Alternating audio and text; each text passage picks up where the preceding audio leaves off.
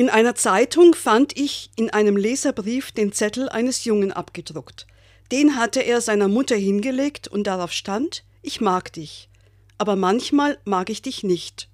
Ich dachte, das ist echt und ein Zeichen von Liebe, dem anderen zu sagen, dass ich ihn mag, aber auch ehrlich zuzugeben, dass ich manchmal nicht mit ihm zurechtkomme.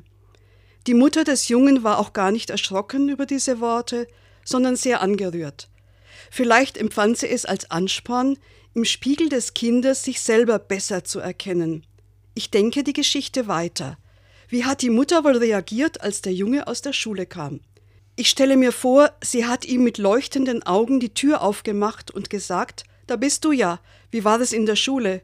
Und dann, danke für den schönen Zettel, wann hast du den denn geschrieben? Womöglich erzählt der Junge dann, weshalb er schrieb, ich mag dich, aber manchmal mag ich dich nicht. Oder er sagt, wann er seine Mutter gar nicht mag. Dieser Junge ist ein großer Lehrer für uns Erwachsene. Ohne Vorwürfe sagen zu können, was uns zu schaffen macht, diesen Mut wünsche ich mir und Ihnen heute.